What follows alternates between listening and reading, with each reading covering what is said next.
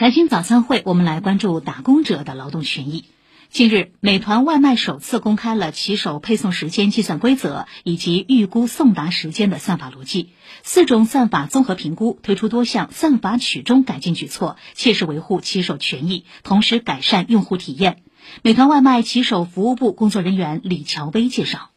因为我们担心模型预估的时间和现实情况不一样，啊，这样就会导致骑手配送的压力增加。所以呢，我们从城市特性、配送过程、分段累加，还有距离这三个维度，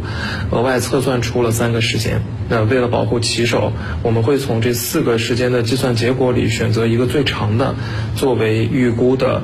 最终这个送达时间。根据多部门披露的数据。当前我国外卖送餐员的规模已达七百七十万。针对近几年外卖送餐员遭遇意外事故保障不到位的情况，人力资源和社会保障部副部长尤军表示，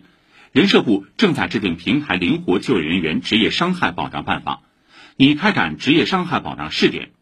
市场监管总局等七部门联合印发《关于落实网络餐饮平台责任，切实维护外卖送餐员权益的指导意见》。也从保障外卖送餐员劳动收入、劳动安全等方面提出全方位要求。市场监管总局网络交易监督管理司司长庞锦说：“